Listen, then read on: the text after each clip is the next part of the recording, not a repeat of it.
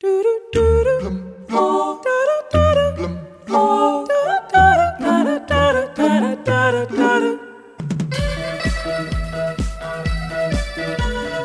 Zangpo and a very warm welcome to Bhutan this week. With me, Sonam Rinchen.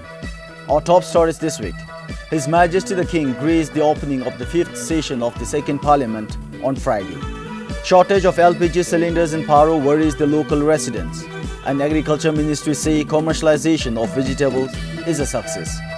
No reino do Butão, situado no extremo leste dos Himalaias, as transmissões de televisão começaram em 1999.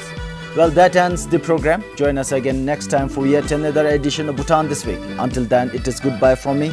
I am Sonam Rinchen.